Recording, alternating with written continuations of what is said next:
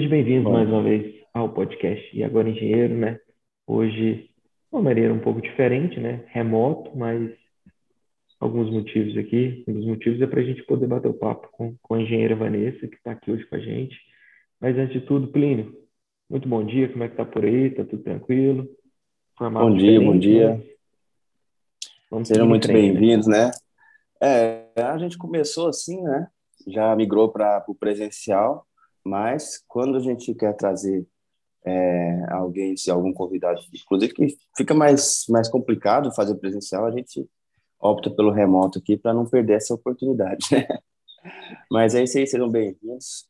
Nós estamos no episódio 16, Rafael? Acho que é 17, Plínio. Até perdi a conta. 16 ou 17? Já, 17. já perdi a conta. Episódio 17, então. É. é isso aí, vamos lá. Vamos tocar em frente. E como convidada desse episódio de hoje, né, a gente convidou a engenheira Vanessa Mesquita Quaresma, que é engenheira civil, né, formada na, na Objetivo, engenheira agrícola também, com formação pela UEG, e que tem mestrado em geotecnia, estruturas e construção civil pela UFG. Vanessa, esqueci alguma coisa? Se quiser completar, fique à vontade. Seja bem-vindo ao podcast Agora Engenheiro. Ah, durante, o... Durante a nossa conversa, eu vou falando. Eu sempre gostei muito de estudar, né? Então, é, tem muitos, muitos processinhos aí durante o, o a minha vida. É, por exemplo, eu comecei a, a minha vida na engenharia, eu tinha 17 anos, que foi quando eu prestei vestibular. Eu estudei a vida toda em colégio público. Então, meus pais são pessoas muito simples, eles nunca, nunca se preocuparam muito com a educação. Aí, até mesmo porque não culpo eles, né? Eles não tiveram isso para eles, então não era uma tradição na família. Tanto é que eu sou a primeira da, de gerações a cursar o ensino médio.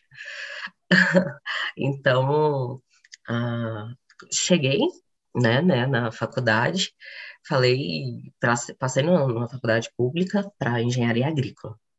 Eu queria acabar com a fome do, do mundo, né? Era a minha, minha missão.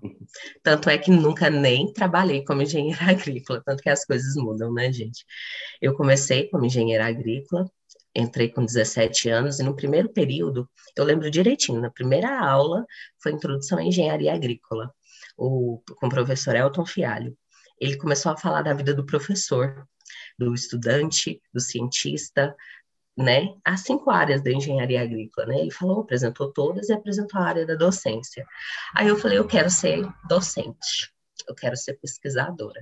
Aí eu perguntei para ele, o que, que eu preciso para ser pesquisadora? Ele, ah, você precisa estudar muito, você precisa fazer iniciação científica, você precisa fazer monitoria e você precisa ter notas boas. Essa era a primeira aula, eu tinha 17 anos, eu coloquei isso na minha cabeça. Então eu falei, agora eu vou ser uma boa aluna, eu vou fazer iniciação científica e eu vou foquei. Então eu voltei a minha graduação de engenharia agrícola para ser docente. E aí foi, eu, eu tirei notas boas, eu fiz iniciação científica durante toda a faculdade, e aí eu comecei a, a focar em notas boas e, e monitoria, fiz muitas monitorias. E aí, quando eu terminei o curso, eu tinha passado em três mestrados. Eu tinha passado mestrado na, na agrícola, eu tinha passado no mestrado, em dois mestrados na UFG. Só que tinha que é um fator muito importante na minha vida, que é o fator pessoal, que é o meu marido e minha filha. A minha filha entra numa história bem depois, né, gente? Mas o meu marido está comigo há muitos anos. Meu marido está comigo desde criança. Eu cresci com meu marido, é, a gente começou a namorar, a gente tinha 15 anos. Então, quando eu estava na faculdade, é, a gente já, tá terminando a faculdade de agrícola, com 22, a gente já tinha oito anos de namoro, né? Sete anos de namoro. Então, assim. Ele participou, ele participou desde antes de da tudo. faculdade, durante a faculdade, depois tudo. tudo. Ele participou de tudo. E aí ele já estava formando e a gente já estava olhando casa, né? A gente já queria casar. Sete anos de namoro, a gente já estava né, querendo casar, querendo construir nossa família. E aí é, eu cheguei naquele ponto e dois mestrados, eu queria fazer mestrado e eu ganhei uma bolsa para fazer civil numa faculdade particular. E aí eu cheguei num ponto que eu falei assim, e agora? Eu começo outra graduação, eu vou para o mestrado, eu caso ou compro uma bicicleta.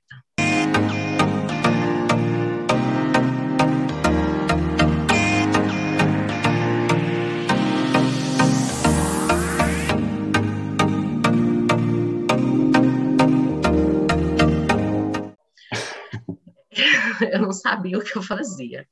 E aí eu sentei com meu marido, a gente, hoje marido, né, na época namorado, a gente conversou, aí ele sempre foi um companheiro muito bacana, ele falou assim, ah, vai fazer civil, o mercado está estourado, e na época o mercado estava muito estourado para civil, né? Isso foi em que ano, Vanessa? 2012.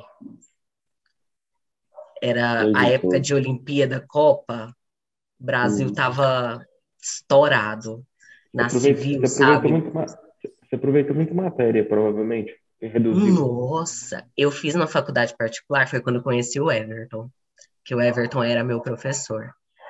É, eu fiz, eu aproveitei metade do curso. É porque eu acho que você acabou o Jari, se eu não me engano, em 2015, não foi? Pelas minhas foi.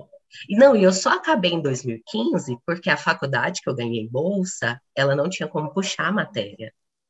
Era grade fixa. Aí tinha semestre que eu fazia duas matérias. Tinha semestre que eu fazia três matérias. Entendeu? Então eu formei em três anos. Formei em três anos só com, com, com a grade fixa. Porque se tivesse como puxar a matéria, eu tinha formado em dois anos facilmente.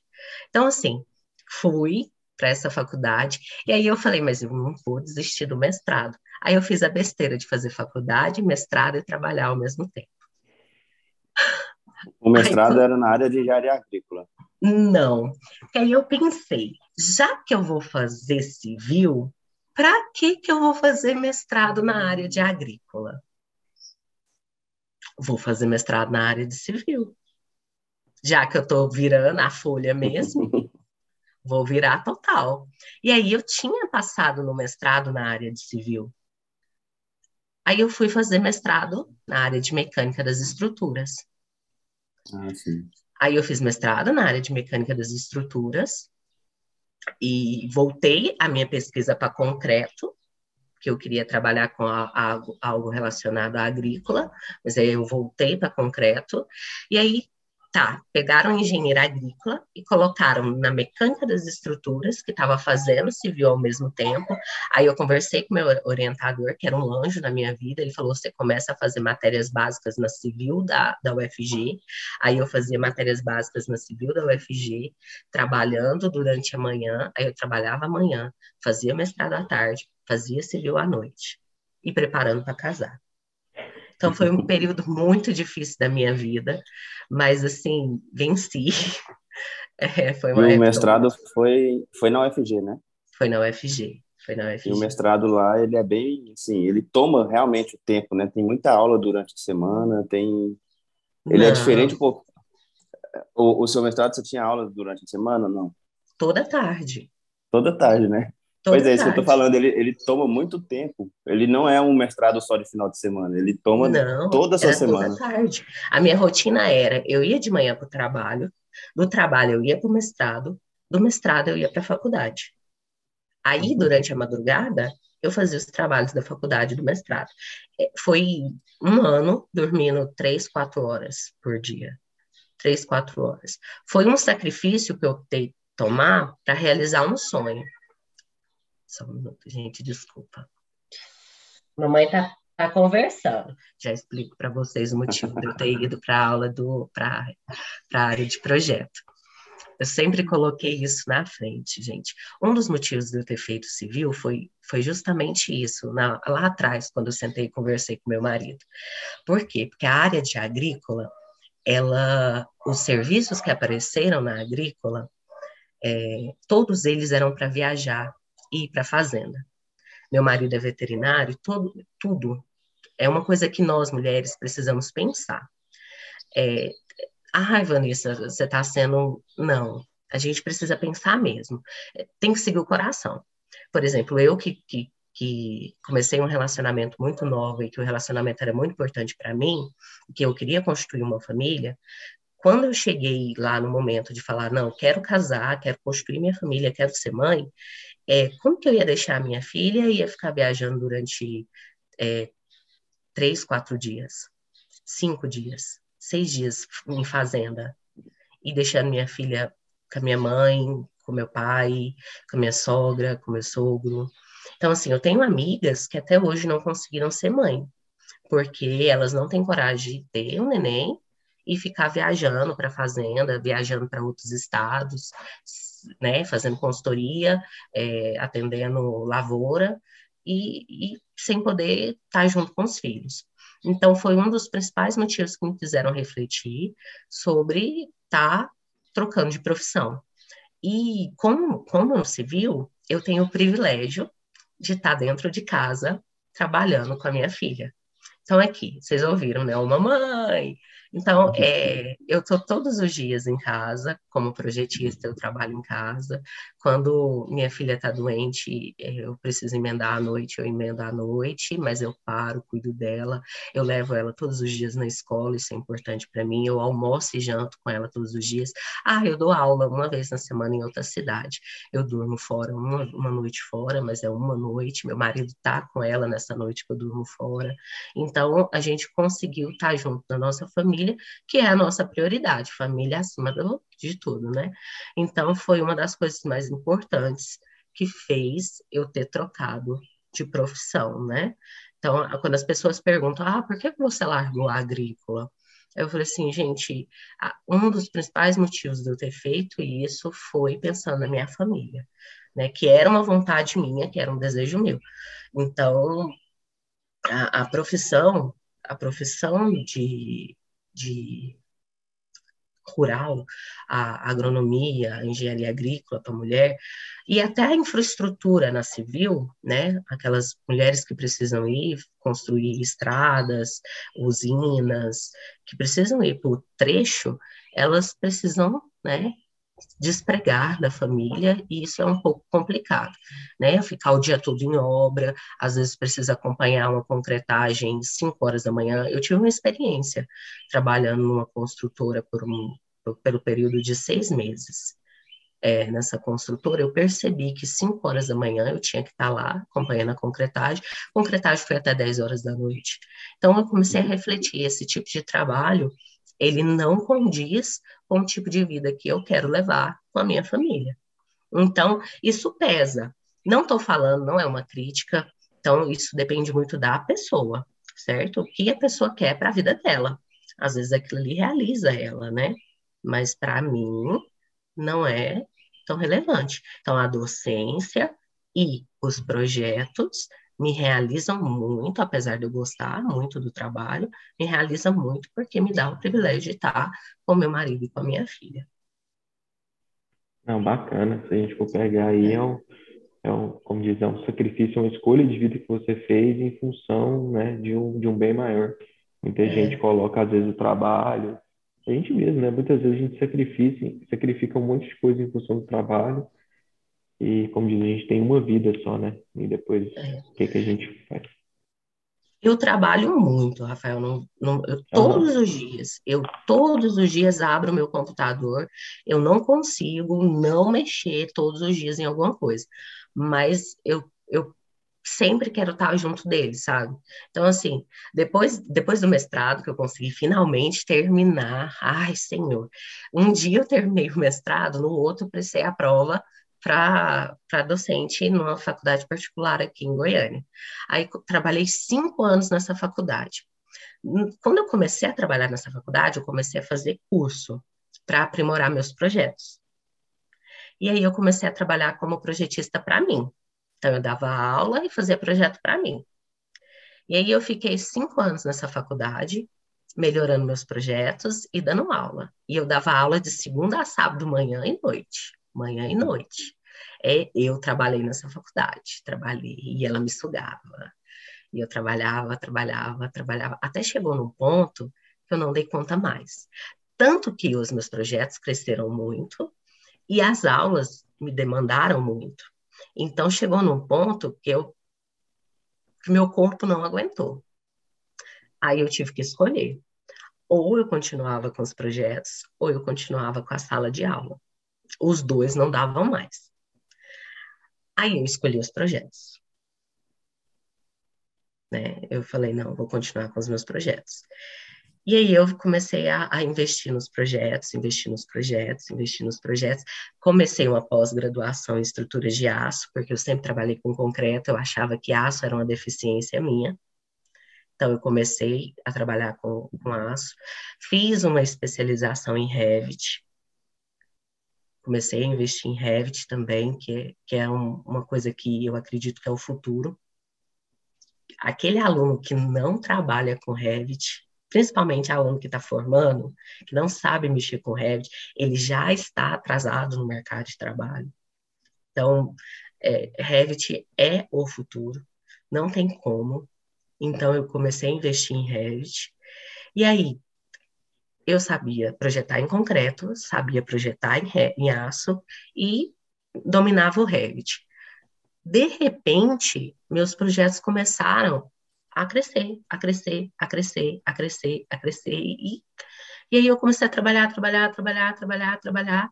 E aí começaram a aparecer oportunidades, oportunidades, oportunidades. Eu comecei a dar aula na Integra, e aí eu comecei a, a, a atender escritórios fora, fora do estado, comecei a atender a prefeitura de, de Anápolis, comecei a atender Rio de Janeiro, comecei a atender um escritório grande em Floripa.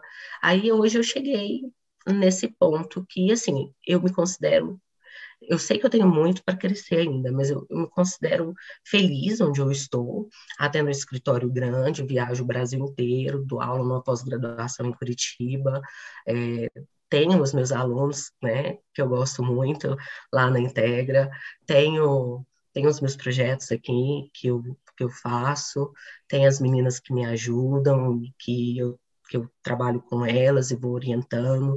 Então, é assim, foi, foi são, já são 14 anos dedicada à engenharia. Nenhum dia desses 14 anos eu parei, todos os dias eu dediquei pelo menos meia hora estudando, mas mas foi isso, foi uma caminhada longa, foi uma caminhada difícil, muito sacrifício, mas eu comecei agora, também tem isso, os alunos querem formar e ganhar uma Hilux, né? Eles, formei, eu quero minha Hilux equipada. Não, gente. Eles não. Eles esquecem, né? Eles esquecem de parar um pouquinho e falar, ah, professora, como é que foi isso? Como é que você trilhou esse caminho? Como é que você chegou aqui, né? Eles pensam que, ah, eu sou engenheiro, eu ganho tanto, eu faço isso, isso e aquilo, e pensa que caiu tudo de paraquedas ali. É, é bem desse jeito. É, não, deixa eu contar um choque para vocês. Eu acabei de contar, são 14 anos. 14 anos dedicando a minha vida a engenharia. Eu não tenho Hilux equipada, eu tenho dívidas, muitas, e agora que eu estou começando a entrar de vez no mercado de trabalho. Então, não é tão fácil assim, não é, não é fácil. Então, assim, é, essa é, é possível, a realidade. É possível, se você colocar na cabeça, mas não tem nada de facilidade. Não tem fácil, não é fácil. É possível, você tem que ter força de vontade não, e é super possível. Eu contei o começo da minha história. Eu vim de uma família pobre, não tem ninguém na minha família. Eu não tenho um padrinho, gente, nenhum, ninguém para dizer assim, ó, eu indiquei ela. Não tenho. Tudo que eu conquistei foi sozinha. Foi eu e eu. Eu sozinha. Então, assim, não tenho ninguém, Deus sabe que eu tô falando a verdade. Então, não tem ninguém que falou assim, ó, toma essa menina para você, ela é boa, tô te indicando. Não, tudo que eu conquistei foi sozinha. Então, assim, é, foi difícil, foi, mas não é impossível. Então, você que está aí ouvindo, que não tem ninguém também, que veio de uma família simples, é possível? É possível, é possível, mas não é fácil. Então, assim, é a verdade. Ai, vai ter. Você vai passar raiva? Vai, você vai passar raiva. raiva. Por exemplo, eu nunca vou esquecer de uma situação que eu vivi uma vez, que foi durante o mestrado, que eu, eu vivi aquela loucura, né? De manhã, tarde e noite, de manhã, tarde e noite. E aí eu tinha que trabalhar no outro dia, e um professor inventou uma prova de 24 horas. Ai, professor de UFG, faculdade tem essas loucuras. Eu acho que eles não têm nada para fazer, inventa. Eles inventaram a aula de uma prova de 24 horas. E eu passei a noite na UFG fazendo essa prova. E eu e meus colegas, todos eles, passaram a noite fazendo essa prova, todos dedicados. Só que durante o dia a gente entregou sete horas da manhã debaixo da porta do professor a prova, cada um entrou no seu carro, né? E foram para o seu apartamento do Bueno dormir no ar-condicionado para voltar uma hora para assistir a aula. Menos a bonita da Vanessa, que entrou no 02 e foi bater o ponto trabalhar a manhã inteira sem dormir, para voltar de ônibus, uma hora para assistir a aula o dia inteiro, sair do serviço, porque eu não tinha carro, tá, gente? Meu primeiro carro eu comprei quando eu comecei a trabalhar na faculdade. Papai nunca me deu carro. Então, conquistei sozinha. Saí de lá, é, da, do, do mestrado, peguei um ônibus para ir para para a faculdade, e só depois da faculdade que meu marido chegou do serviço e foi me buscar. Então, dormi uma noite e no outro dia tive que acordar cedo de novo. Então, essa foi a minha realidade. Fiquei uma noite sem dormir e não consegui recuperar ela, só vou recuperar ela no final de semana. Então, essa era a minha vida. É, eu tive que aceitar. Entendeu? Então, vai acontecer? Vai. Vai ter gente 2000... que vai ter uma realidade diferente de você em 2012, capaz que a gente topou lá na UFG. Com certeza. Eu estava finalizando a graduação 2012, 13, finalizei 2013 e 14 eu já emendei no mestrado. Lá Com na certeza. UFG. O, você finalizou o mestrado em qual ano? Lá na UFG? Eu defendi eu devo ter, eu defendi dia 6 de julho de 2000 2015. 6 de é, julho foi um de 2015. Ano antes. Eu defendi julho de 2016, é, junho de 2016. É, é a gente topou lá, eu conheço, eu conheço bem os professores que você está falando. Só que você fez é, na área de estruturas, né? É, eu fiz na área fez na parte de estruturas. É, eu estava lá em materiais. Mas é. é, é, e é, olha só, Rafael, a importância que é desde você falou da introdução à engenharia, né? na primeira aula o professor já colocou a sementinha na sua cabeça lá, e a partir da primeira aula você já definiu, falou, é isso que eu quero para minha vida. É. E, e ali tudo que você foi fazendo foi em função daquele seu objetivo inicial ali. Foi.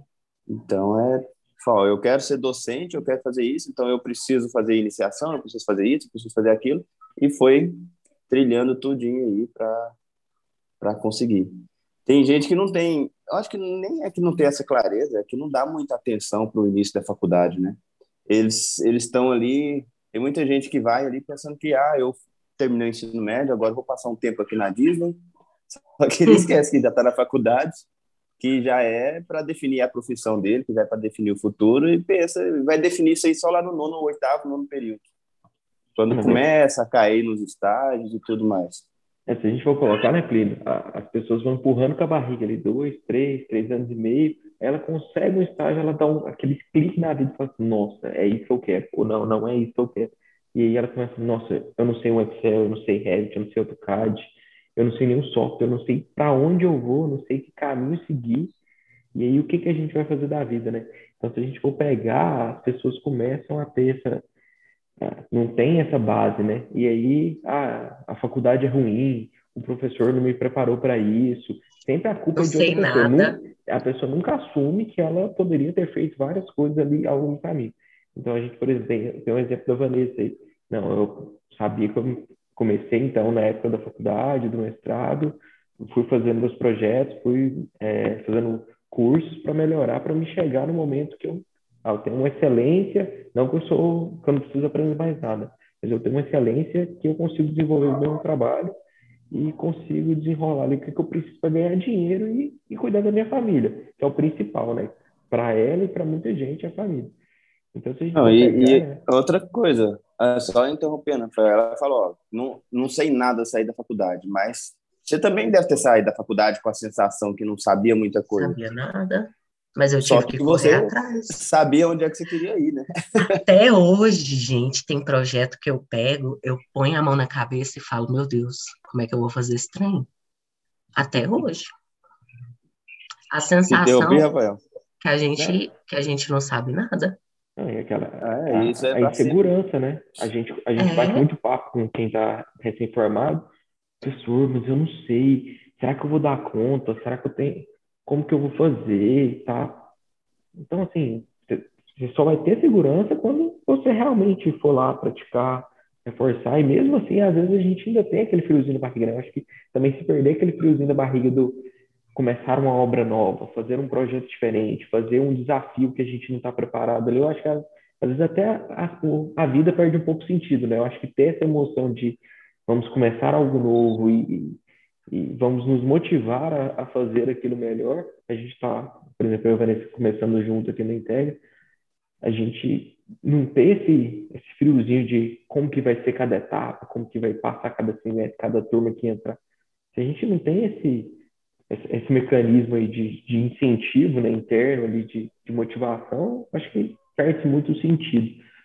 Mas eu acho que eu queria fazer uma, uma pergunta para a Vanessa, que vai muito do que ela falou.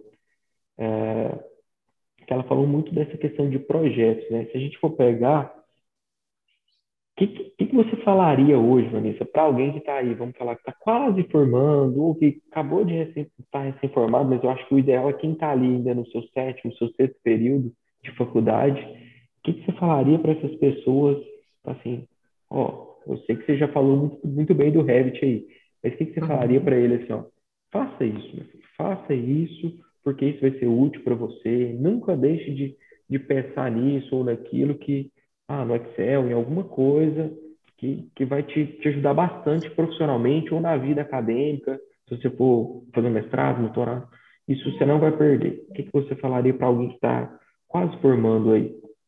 O ideal, o ideal, Rafael, era o seguinte, era que todo aluno que deseja trabalhar com projeto tivesse a experiência de estagiar com alguém que trabalha com projeto. Esse era o ideal. Mas às vezes não é possível. Por exemplo, eu não consegui estagiar com nenhum projetista. Eu trabalhei em obra. E ainda não tinha nada a ver, eu trabalhei com saneamento. Durante toda a minha graduação, eu trabalhei com saneamento. Então, assim, é... primeira coisa, você tem que ter afinidade com as disciplinas do projeto que você quer desenvolver.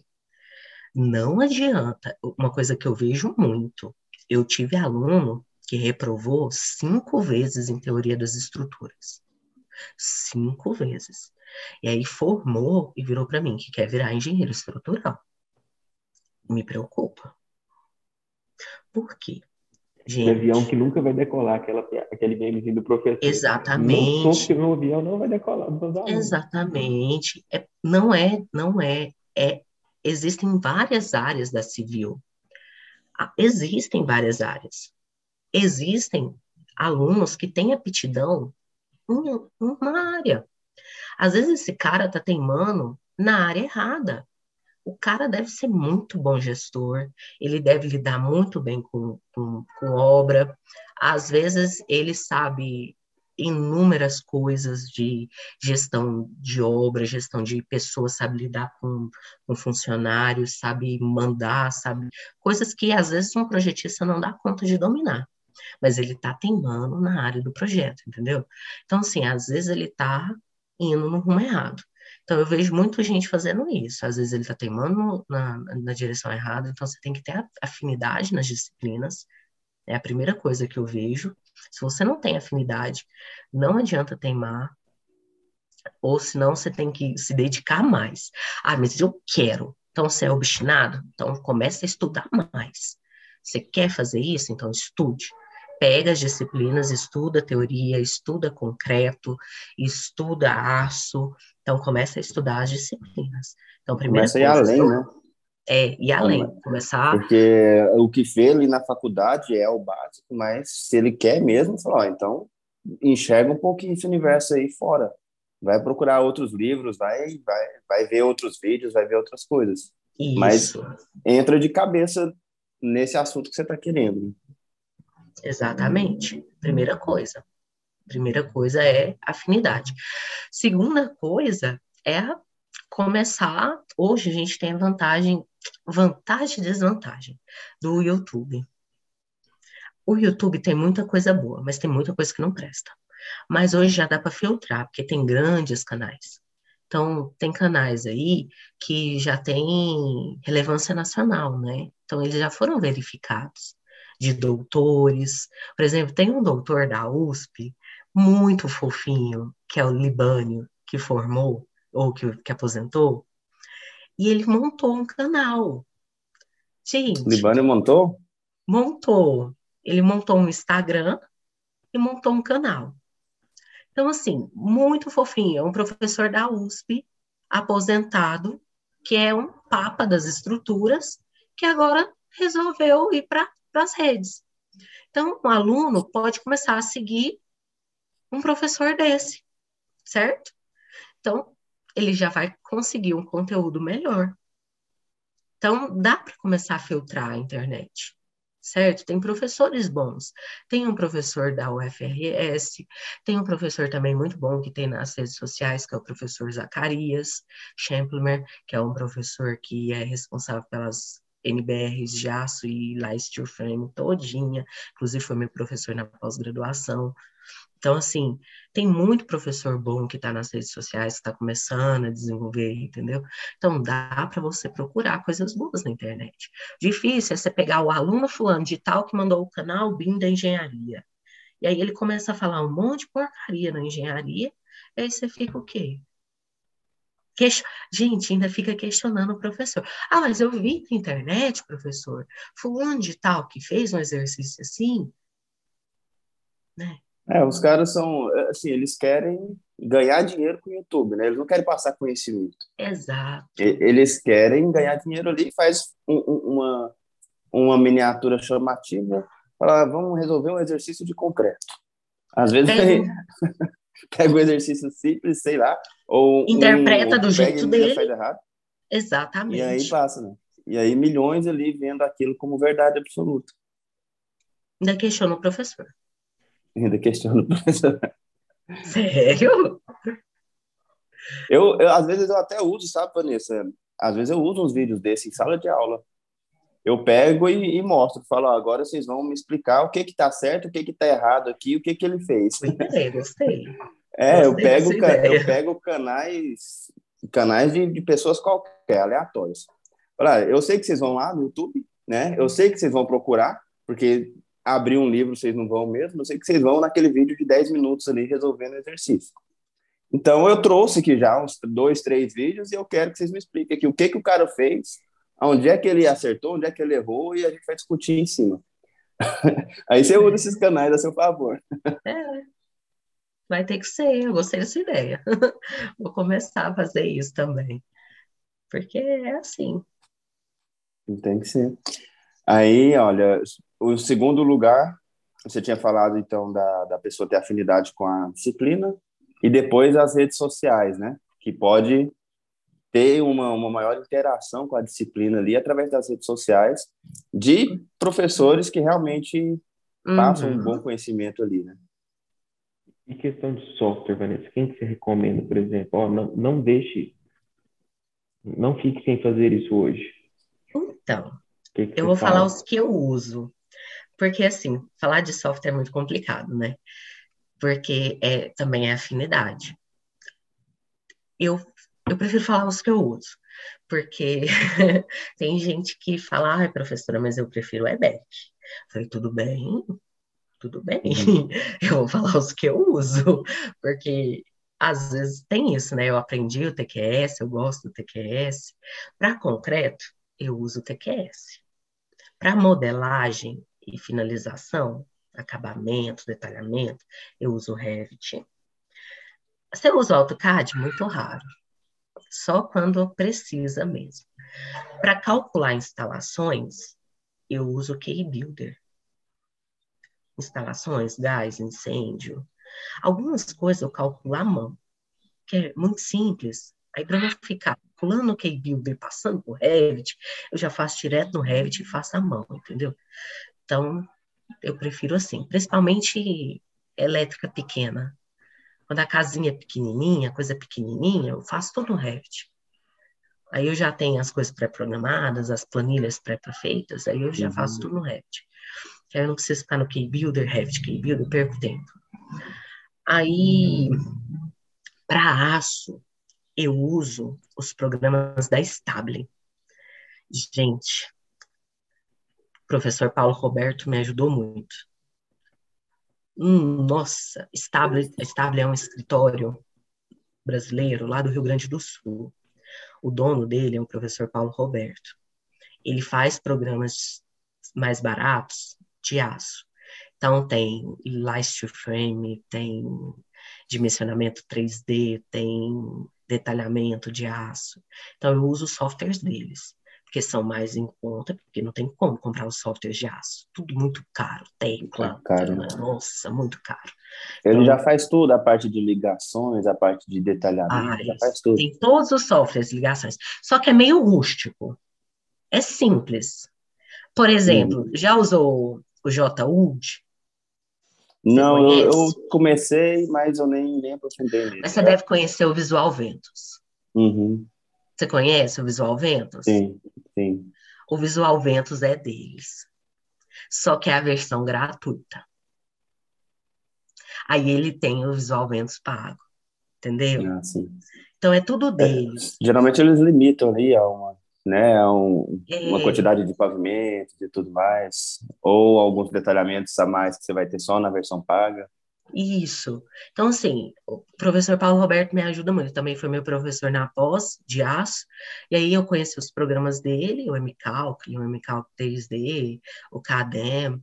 Então, comecei a usar o software deles. Eu gosto muito dos softwares, são, professor, são pessoas muito acessíveis. O Elvis, que é o, o, o técnico, né, o, quem ensina os programas, também é um cara muito bacana. Então, eu uso de aço, eu uso os softwares deles.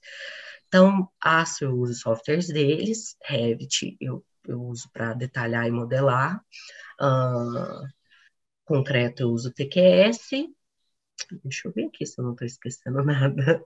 Mas sempre, até os da, da Stable aí, você vai, você passa para o Revit para fazer, e você passa para o Revit para fazer a modelagem final. Tudo. Todos eles você exporta, né? Não, o do... Ou não? O do... O de aço eu faço no Cadem. Ah, sim. É, e só. Só são esses que eu uso. Ah, e cálculo à mão, eu uso o SMAF, que é um software russo. Que aí eu uso como se fosse o MK, o, o, M, o MAF, MAFCAD. Eu uso o, S, o SMAF, que aí eu calculo tudo, a, a programação toda nas calculadoras eletrônicas que aí eu consigo programar as minhas contas e achar. E aí eu faço os memoriais de cálculo, tudo nele. Esses são softwares que eu uso. Mas é, é interessante, é porque... o Excel. Porque às vezes o pessoal pensa que é, eu vou escolher um software só, vou adotar um aqui e pronto. Falei, olha só, a quantidade de software, né? Porque a uhum. pessoa pensa que vai aprender um só e tá ótimo. E muitos deles você tem que ficar fazendo essa integração, né? Porque o Revit ele tem uma função, a, o, o K-Builder tem outra, e aí o pessoal é. pensa que vai fazer tudo em um, e, e aí fica nessa. Fica aquele projeto meio que falho, né? Se ele não Cê... usa as ferramentas. Você tem que ter uma rotina. Uhum. Porque eu vi o outro dia o professor comentando, é, porque lá fora a questão do BIM ele é muito mais avançado do que a gente tem aqui, né? A questão do BIM para a gente brasileiro aqui hoje, ele está muito ainda na parte de modelagem e parametrização ali. É só uma informação meio que básica, uma visualização 3D rápida. Lá fora eles colocam, inclusive, cronograma de execução, a parte de orçamento. Então, essa parte também eu, eu até recomendo para o pessoal que fala, ó, o Revit já é básico, né? O CAD, você pode até usar o CAD para fazer essas, esse primeiro desenho unifilar ali para passar para o Revit, que às vezes o pessoal tem uma dificuldadezinha ali. Mas o Revit já é o básico, não tem mais. E ele é, é a ponte entre a maioria dos softwares. O Revit está sempre ali fazendo a ponte. E aí você pega, por exemplo, você está com a estrutura, aí vem um cara que está fazendo o K-Builder lá, as instalações no outro. Vocês encontram todos ali no Revit e aí todo mundo tem a, a, a visualização de todo mundo. É bem interessante. É, o, o, arquivo, geralmente o arquivo que a gente trabalha é o IFC, por exemplo. O escritório uhum. lá de Curitiba, ele trabalha com o ArchiCAD. E eu trabalho com o Revit. É uma novela. Porque porque ele, eles me mandam arquivo em IFC, o IFC deles vem em massa, aí eu tenho que limpar o IFC deles para poder colocar as minhas coisas. Então é sempre assim, aí eu mando o IFC para eles, para eles poderem limpar e, e visualizar as minhas coisas. Aí eu compatibilizo tudo, deixo tudo compatibilizado para a gente fazer o orçamento para eu poder montar as casas. Aí eu sou responsável pela montagem. Aí eu monto as casas, por exemplo, estou indo no final do mês para São Paulo para montar uma casa. Aí, como é, é pré-moldado, pré-moldado, desculpa, é modular, eu vou lá, acompanho toda a montagem, né, da, da estrutura. Aí, em duas semanas, a gente consegue montar uma casa. É um método construtivo muito rápido. Vanessa, para a gente continuar, né, eu queria até fazer um, um, um dentro da história que você contou. Você falou que você estava em Goiânia, estava trabalhando, fez um, fez um mestrado, e hoje você não mora em Goiânia mais, né? Você está morando no interior. E, e, essa mudança, né? Porque muita gente fala assim, nossa, eu vou ter que sair da, da minha cidade, da minha casa, só, só, eu vou para Goiânia porque eu vou ter mais oportunidade a gente vê cada vez mais, né, por exemplo, eu estou com, com uma prima, que eu acho que estou tentando ver se a gente marca um, um episódio com ela mais para frente, mas que ela está passando um mês, de férias, um mês de férias, mas que não é férias, aqui em Goiás, ela mora em Santa Catarina, trabalhando home office. Hoje você também você tem a capacidade de estar em uma cidade do interior, atendendo Curitiba, fazendo um projeto para o Rio, sendo professora de pós-graduação, vendendo seus projetos, vendendo todas as coisas na sua casa. No é interiorzinho, que não tem nem 10 mil habitantes, gente. Você tendo uma conexão boa de internet ali, né? E você já consegue é manter toda a, a, sua infraestrutura. O que, você me diz hoje para as pessoas, por exemplo, que às vezes ficam. Porque eu, eu como estou à frente de, de alguns cursos aí, a gente vê muitas pessoas falando assim: professor, mas como é que eu vou fazer? Aqui na minha cidade não tem oportunidade a cidade é muito pequena, eu não vou ganhar dinheiro aqui, eu vou ter que abandonar tudo, eu vou ter que ir para Goiânia, eu vou ter que ir para Uberlândia, vou ter que ir para um centro maior para ter oportunidade. Eu falei, dependendo da área, eu até concordo que você tem que buscar outras, né, outros ramos aí, outros locais para você trabalhar. Mas mesmo assim, hoje, com né, a gente veio de uma época também que, que a gente estudou que mal se tinha internet, né? Eu falo para os meninos, é. eu era muito feliz de ter o CD da Barça, numa época da minha vida que a gente pegava o CD da Barça, ou tinha que ir biblioteca para estudar. A gente não tinha acesso à internet, né? Era internet escada e era uma beleza. Hoje é muito fácil. Como que está a sua vida hoje no interior, né? trabalhando, prestando esse serviço, viajando, essa, essa rotina sua? Funciona bem? Você sente falta? O que, você falaria para as pessoas com relação não. a isso? Então, eu não sinto falta de Goiânia. Meu marido fala que não quer voltar para Goiânia de jeito nenhum. O motivo da gente ter vindo para cá foi justamente o trabalho dele. É, como, eu, como eu tive que escolher entre os projetos e a faculdade, a, e eu escolhi os projetos, não tinha motivo para eu ficar lá, né?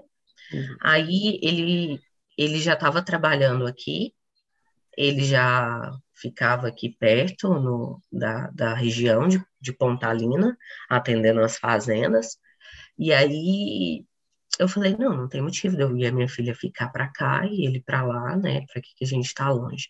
Aí eu vim para cá e comecei a atender remoto. E aí, gente, é outra vida. É uma cidade pequena, é uma cidade muito tranquila, é uma cidade que eu posso ir no supermercado de bicicleta, é uma cidade que o carro dorme na rua, e, e assim, ai, quais são as dificuldades, né? Porque eu só falando as vantagens. Quais são as dificuldades? Hum, achar gente para me ajudar. Porque, é, gente, essa é a Mas vida é, são... da mãe engenheira. É são os benefícios, né? os benefícios do remoto, né? É, Porque... é, é o que eu estava conversando com vocês. É isso que eu escolhi, é maravilhoso. É, é muito bom para mim. Assim, é, se não fosse. Às vezes atrapalha. Gente, quantas vezes eu já parei reunião com gente importante, com chefe, falar assim: Oi, tudo bem? Me desculpa, tô indo ali limpar minha filha no banheiro. Quantas vezes? Mas assim, eu sempre tive a compreensão das pessoas, porque eu explico. Foi uma escolha. Eu escolhi isso. E assim, eu sou, eu eu estou tentando trabalhar minha mente para arrumar uma pessoa para me ajudar em casa, pelo menos na limpeza. Mas Ana Clara, eu tenho relutância com babá, sabe? Ai, babá não, sabe? Qual a idade dela? Ela tem cinco anos. Ela está naquela idade ainda de dependência, um pouquinho é, independente, mas para muita É o que ela estava falando ali. Nossa, mãe, você deixa o mais difícil para mim. pegar, o, pegar o cereal, colocar no copo, pôr o iogurte é o mais difícil. Eu, ai, Ana Clara, eu vou arrumar para você. Assim, ai, ai. Mas é, bom. E, é... Mas assim, até uma, uma, outra vantagem, né, que, por exemplo, você tem uma liberdade geográfica também, por exemplo, você pode viajar, por exemplo, você pode ir para outra cidade, igual você desloca para dar aula, os seus projetos vêm junto com você no seu computador, você continua Sim, trabalhando. Eu trabalho o dia todo dia todo, a manhã inteira na Integra, quando eu não estou em, sala de aula, né? É uma, é uma escolha muito boa, né? Que você pode, né? uhum. para qualquer pessoa, independente de, de, estar, onde está, sair de férias com meu marido, mas tem que resolver um problema, abre o computador, o iPad, o celular. Celular. Celular 24 horas, precisou de mim, eu estou atendendo. E assim, eu sou uma pessoa muito acessível, eu atendo meus clientes. Eu brinco com meus clientes, eu falo o seguinte: eu tenho a minha ordem de prioridades. Eu vivo para meu marido, minha filha, meus clientes e meus alunos. Essa é a minha vida, entendeu? Então, eu tô à disposição de todos vocês. Então, quem precisar de mim, tá aqui, ligou, tô atendendo. Se eu não atendi, é porque alguma coisa está acontecendo entendeu? Ou estou fora de área, ou eu estou pouco. atendendo outra coisa, entendeu? Mas eu, é isso. E assim. Tava... Pode, pode completar. Não, é isso. Então, assim, viver, viver aqui em Pontalina com internet e, e o celular não me impede de trabalhar, é, pelo contrário, me dá mais qualidade de vida. Eu vivo a três quilômetros da roça de uma roça mesmo, onde meu marido cria porco, cria galinha. Então, assim, todo final de semana a gente está lá. Então, sair de Goiânia, não pegar trânsito. Eu, eu demorava uma hora para levar a Ana Clara na escola. Uma hora, gente, no trânsito de Goiânia. Agora eu demoro três minutos, porque a escola da Ana Clara é bem aqui na porta. Isso é qualidade de vida, né? O pessoal é, não entende o que é qualidade de vida. Não entende. Aí eu falo assim, né? Aí eu tava falando as coisas ruins. O que, que é ruim aqui? Ruim aqui é não achar pessoas qualificadas para me ajudar. É difícil. Fala na engenharia, na, no é, projeto. Aqui é isso. Aqui não tem engenheiro. Então eu tive que ir em Goiatuba, eu tive que ir em Morrinhos, buscar meninas para me ajudar. Então, às vezes, a comunicação, por exemplo, eu não conheço as meninas que me ajudam. Nunca as vi. Nunca viu pessoalmente, só né? conheço por computador. É, só por computador. Então, assim, a, a, eu, eu, às vezes a comunicação por internet é mais complicada. Se elas estivessem aqui do meu lado, às vezes o aprendizado delas estaria muito mais rápido, né? Mas está funcionando. Não te tá impede, tá né? Não te impede, não impede é elas, elas. A vantagem é isso que, do, do nosso mundo Essa atual. é a desvantagem que eu vejo, sabe? Mas está funcionando. E uma, e uma outra coisa, né, assim, que eu queria às vezes colocar, eu não sei se... você ia falar alguma coisa? Não, não. Era sobre Sim. isso mesmo. Eu queria até ver com você, Vanessa, que eu acho que é uma, uma pergunta que, que vira e mexe a, a gente tem, Eu não sei se, se as meninas, por exemplo, que a gente está aqui no primeiro período, né? Se eles, se eles falaram alguma coisa com você da, da, faculdade, da faculdade onde a gente trabalha. As meninas falaram assim, professor, eu tenho muito receio ainda da questão do, do preconceito com relação à mulher na construção civil. Eu queria ouvir de você, né? Uma, uma coisa que a gente sempre pergunta e mas eu acho que tá, na verdade, a gente bate muito na tecla que isso passou e cada vez a gente tem menos com relação a isso, né? A gente tem é, cada vez mais mulheres engenheiras tocando obra, é, no canteiro de obra mesmo, que às vezes era um território muito machista, a gente tem cada vez mais se impondo, não tem mais aquela questãozinha de brincadeira, de falta de respeito e tudo mais. Você, como, como mulher, você hoje é, se colocou como engenheira na área estrutural, na área de projetos, mas quando você teve em campo, você sentiu alguma coisa? Com o passar do tempo, isso já passou? Você, o que, que você acha dessa parte aí? É porque a gente ainda teve uma época, por exemplo, eu peguei quase meia a meia minha turma entre mulheres e homens. Aí depois a gente teve uma fase que tinha menos mulheres, e agora a gente está voltando de novo a ter quase, quase 50% ou mais mulheres na área de engenharia. Olha, na agrícola éramos poucas mulheres. E na agrícola eu já senti na pele o preconceito. Doía, sabe? Lá era, Por exemplo. Lá é, lá é mais pesado que na civil? É, assim, o preconceito mesmo profissional. Profissional. É, tipo, um episódio eu cheguei numa fazenda, eu fazia um estágio pela Nestlé, e assim, agora, porque depois que eu fui mãe, eu dei uma encorpada, né? Eu fiquei bem forte, cresci, né? Mas antes de, de ter minha filha, eu era um palito, baixinha e palitinha, parecia o quê? 15 anos, né? Uma menina de 15 anos. E aí, no o estágio da Nestlé, a gente era responsável por auxiliar na administração das fazendas gestão e administração. E aí eu tiraram o rapaz e me colocaram para auxiliar na administração da fazenda. E eu cheguei nessa bendita fazenda sozinha para auxiliar o, o, o dono da fazenda e ele não quis me receber. Me ignorou. Eu tive que voltar, voltar para trás. Tive que ir embora. Ele simplesmente disse que não, que não ia me receber. Tipo assim, você não sabe de nada. E aí eu tive que voltar, tipo, tipo, né? Situação muito complicada, né? Porque ele olhou assim, é você que vai me atender? Falei, sim, agora eu tô no lugar do Ricardo, vim atender o senhor e tal. Ele, não, pode ir embora. Aí eu fiquei assim, sem ação.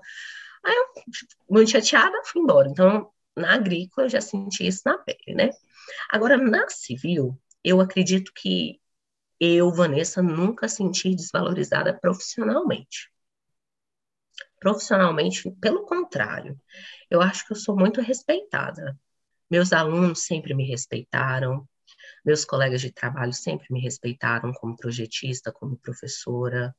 Na, na obra, eu sempre fui tratada com com muito respeito, com muito carinho pelos meus colegas, sabe? É, eles valorizavam a minha característica de organização, então, Vanessa, você é muito organizada, trabalha aqui, ó, que aqui tem um, é, a gente precisa de uma pessoa organizada. Então, assim, é, é, assim, na obra, e assim, a minha característica não é de, de ser agressiva, de, de ser mandona. Então, eu até entendo de nunca ter pegado um cargo de administração em obra, porque não é da minha característica. Mas já aconteceu uma fatalidade na, na, na civil, numa, num, na ET de Goiânia que eu fui salva pelo administrador da obra, que eu tava, ele me mandou ir buscar, contar umas manilhas perto do Meia Ponte. E, e, lá na Et é bem mato, né? E aí descia pelo corredor cheio de mato, e aí só eu de moça na. Faz muitos anos isso, tá, gente? Tem o quê? 2000 e... 2013, 2012, 13 anos. eu tenho o quê? Tem 10 anos. 10 uns, é, tem uns 10 anos isso. Aí ele mandou, o administrador mandou eu ir lá. Falou assim, Vanessa, é, a ET é um U, assim, ó, só para vocês terem uma noção, é um U e tem um terreno, um terreno enorme, gente, enorme. E o meio ponte passa aqui do lado em mato. E aí tinha um corredor perto do mato e o meio ponte estava lá embaixo. Aí eles pediram, não, Vanessa, vai, o Bruno, né, o administrador, sou muito grata a ele até hoje. Falou assim, Vanessa, vai lá e vai contar as, as manilhas lá para mim, porque eu preciso fazer um quantitativo aqui. Eu falei, não, vou lá agora. E aí eu fui. E aí o Bruno ficou observando, um rapaz foi atrás de mim.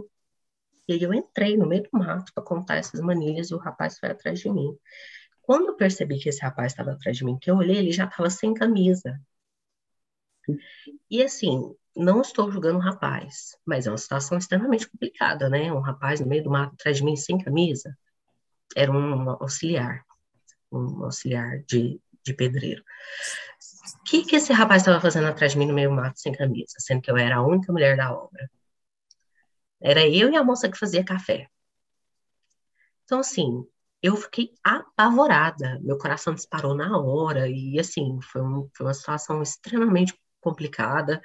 E, e, e, mesmo eu nunca fui, nunca dei, nunca, sabe, sempre fui o que eu sou. Converso com todo mundo, mas nunca, nunca dei moral. Eu, eu, eu já era casada, inclusive. E aí eu fiquei, gente, o que está acontecendo aqui? E eu fiquei assim, apavorada. Aí, como o Bruno tinha visto o rapaz indo atrás de mim, ele foi atrás de mim. Aí ele viu, ele estava no meio do caminho, e viu o rapaz sem camisa, eu apavorada. Aí ele gritou, falou assim: Fulano, para minha sala. Vanessa, pega suas coisas e vai embora. E foi a situação. No outro dia, o rapaz já tinha sido mandado embora e eu cheguei lá, ele falou, falou Vanessa, você tá bem e tal? Eu falei, tô, mas tô apavorada. Ele falou, pois é, que situação difícil, não sei, tem que tomar cuidado. E eu fiquei, né, uma situação extremamente difícil. Então, foi uma fatalidade que aconteceu comigo. Então, assim, na infraestrutura, né? Então, depois desse dia, pesando mais aquela questão de não ter que viajar, eu percebi que, que obra de saneamento também não era para mim. Aí eu até brinquei, né? Cheguei em casa, brinquei com meu marido. Eu falei, Tiago, se um dia eu tiver que trabalhar com saneamento, eu vou ter que pedir um porte de arma. Ele falou, você vai ter coragem de, de atirar em alguém? Eu falei, não. Aí ele falou assim: então, para que o porte de arma? Eu falei: pois é, então vamos largar de mão de mexer com saneamento, né? Aí ele falou: vamos largar de mão de mexer com saneamento.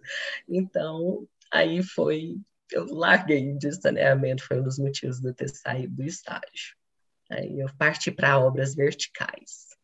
Aí fui trabalhar seis meses com obras verticais. Foi quando eu mexi com concretagem das 5 às 10 horas da noite. Percebi também que não era minha, minha praia mexer com concretagem das 5 às 10 horas da noite. mas é, mulher tem que ficar muito atenta, assim, é minha opinião.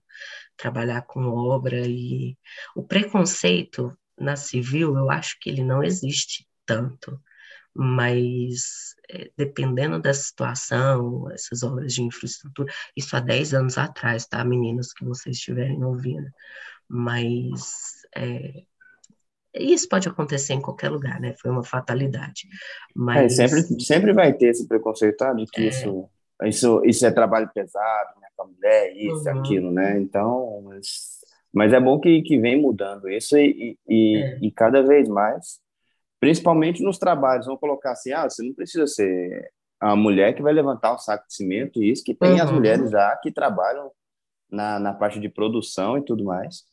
E mas tem toda essa outra parte também de, de né, de, de organização, de escritório, de tudo, que você pode ficar tranquilo, tem muita coisa para trabalhar, muita coisa para é. fazer que, e, e, que não precisa ir para campo e tudo mais. Isso vem mudando cada vez mais, mas tem que tomar sempre esse cuidado, né? É, e eu acho que tem mulher que dá conta, sabe, Plínio? Eu acho uhum. que, tem mulher que, que a natureza dela é forte, que ela consegue, ela tem peito, Sim. sabe? Pra, é, eu conheço várias de, de campo mesmo que, é, que os caras os caras montam mais em cima dos, dos homens lá do, uhum. dos engenheirinhos, dos doutorzinhos que eles chamam, né? É, do que dessas meninas. Dessas meninas, são... exatamente. Tem mulher que tem fibra para isso. É, é, perfil. Você tem. É, é, aquilo que eu te falei, você tem que identificar a sua área. Isso, dependendo da área, pode ser homem, pode ser mulher, que, que, que, que vai passar por isso, né? Uhum. Que, que, domina e que pode passar por isso também, independente do, do, do eu gênero. Sou, eu brinco com os meninos, é porque eu sou meia pamonha, sabe? É, é, a, minha, a minha área, não tem como, tem que ser projeto, porque eu sou meia pamonha.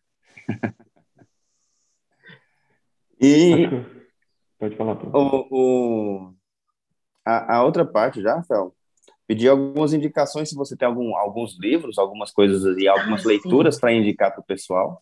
Na área de né, concreto. Igual, igual, você falou do Libano, lá do, se tiver de rede social, livro, alguma coisa ah, que puder indicar para o pessoal. É, hoje não vale nem só os livros, né? Hoje, hoje a gente tem que indicar livro e tem que indicar perfis, indicar rede social. Tá bom. um monte de coisa. Estou do lado da minha biblioteca aqui. Para livro de concreto, o melhor livro de concreto para estudante é esse aqui, ó. Tá do avesso? Tá espelhado? Não, tá, tá não, certinho. Tá concreto armado, cálculo, detalhamento, estruturas usuais. De quem é? Quarta edição. Esse livro é famoso. É do Figueiredo. Carvalho, Jason Rodrigues Figueiredo Filho.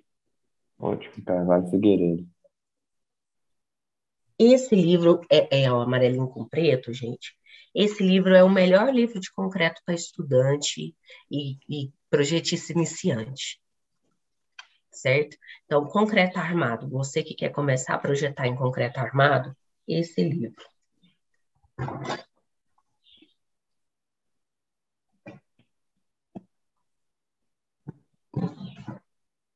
Fundação. Você que quer começar a projetar em fundação. Esse daqui. Ó. Elementos de fundação Elementos. em concreto armado, de João Carlos de Campos. Esse é só para fundação. Quem quiser. Esse é só para fundação.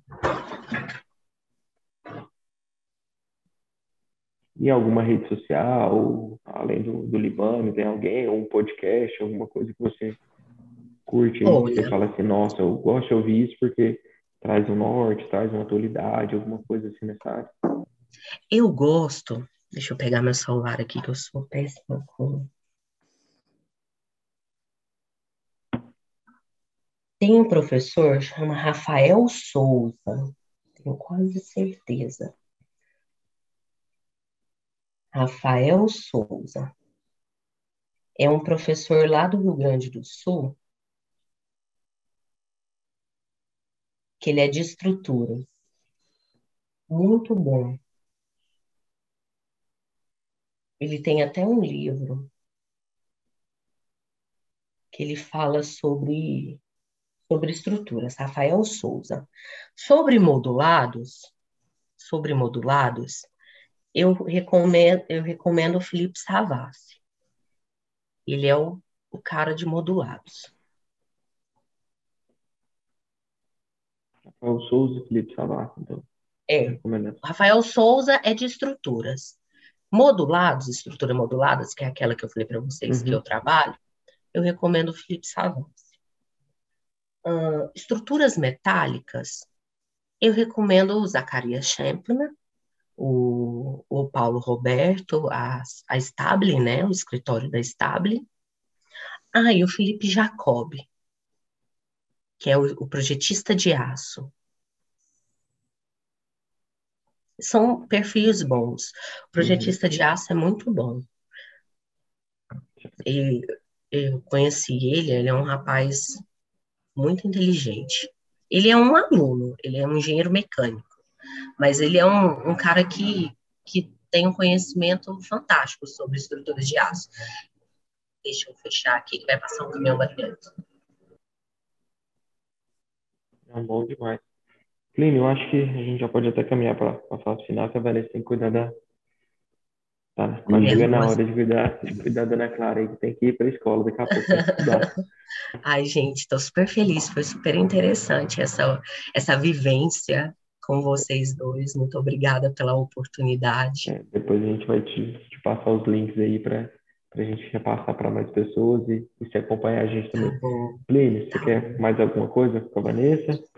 Não, não, só agradecer mesmo. É, é, é, uma conversa bem interessante. O pessoal às vezes não tem noção, né? Ver o, um professor em sala de aula, ver alguém que, ah, eu trabalho com um projeto, mas não sabe como é que começou, não sabe como é que, que chegou ali, fala, ah, mas sua vida é muito boa, você trabalha em casa e tudo mais. Fala, não, mas peraí, peraí, que eu já tive que ir conferir umas manilhas de saneamento lá, passei um apuro, né? Passei um apuro. Eu não, eu não comecei assim, calma aí, eu tive várias experiências aqui até alinhar. E ainda não tenho minha Hilux, mas estou no caminho. Não né? tenho minha Hilux, viu? Não tenho. E tenho muita dívida para pagar. Mas você tem, ó, mas você consegue trabalhar de casa, tá com a família todo Graças dia. Graças a Deus. Isso aí filha, não tem. Minha família. E é interessante que, assim, você falou que os projetos começaram a aparecer bastante quando você começou a se aperfeiçoar, né? Então não adianta ter pressa, não adianta você pensar de falar, ah, eu quero sair daqui, já quero pegar uma, um prédio aqui para executar, fazer uma, um projeto. Eles vão aparecendo. Conforme você vai se capacitando e vai mostrando o, o seu uhum. conhecimento ali, vai entregando resultados, os... Exatamente. Os projetos e se dedicando cada dia mais, tentando entregar um trabalho cada vez melhor. Gente, oh, um lema de vida que eu quero deixar de mensagem para os meninos que estão ouvindo a gente. Cada projeto que eu entrego, eu quero entregar tudo de mim. Fala assim, ó, esse é o melhor projeto que eu estou entregando. Aí o próximo, eu falo, esse é o melhor projeto que eu estou entregando. Aí no próximo eu falo, olha, esse é o melhor projeto que eu estou entregando. É assim que eu estou vivendo.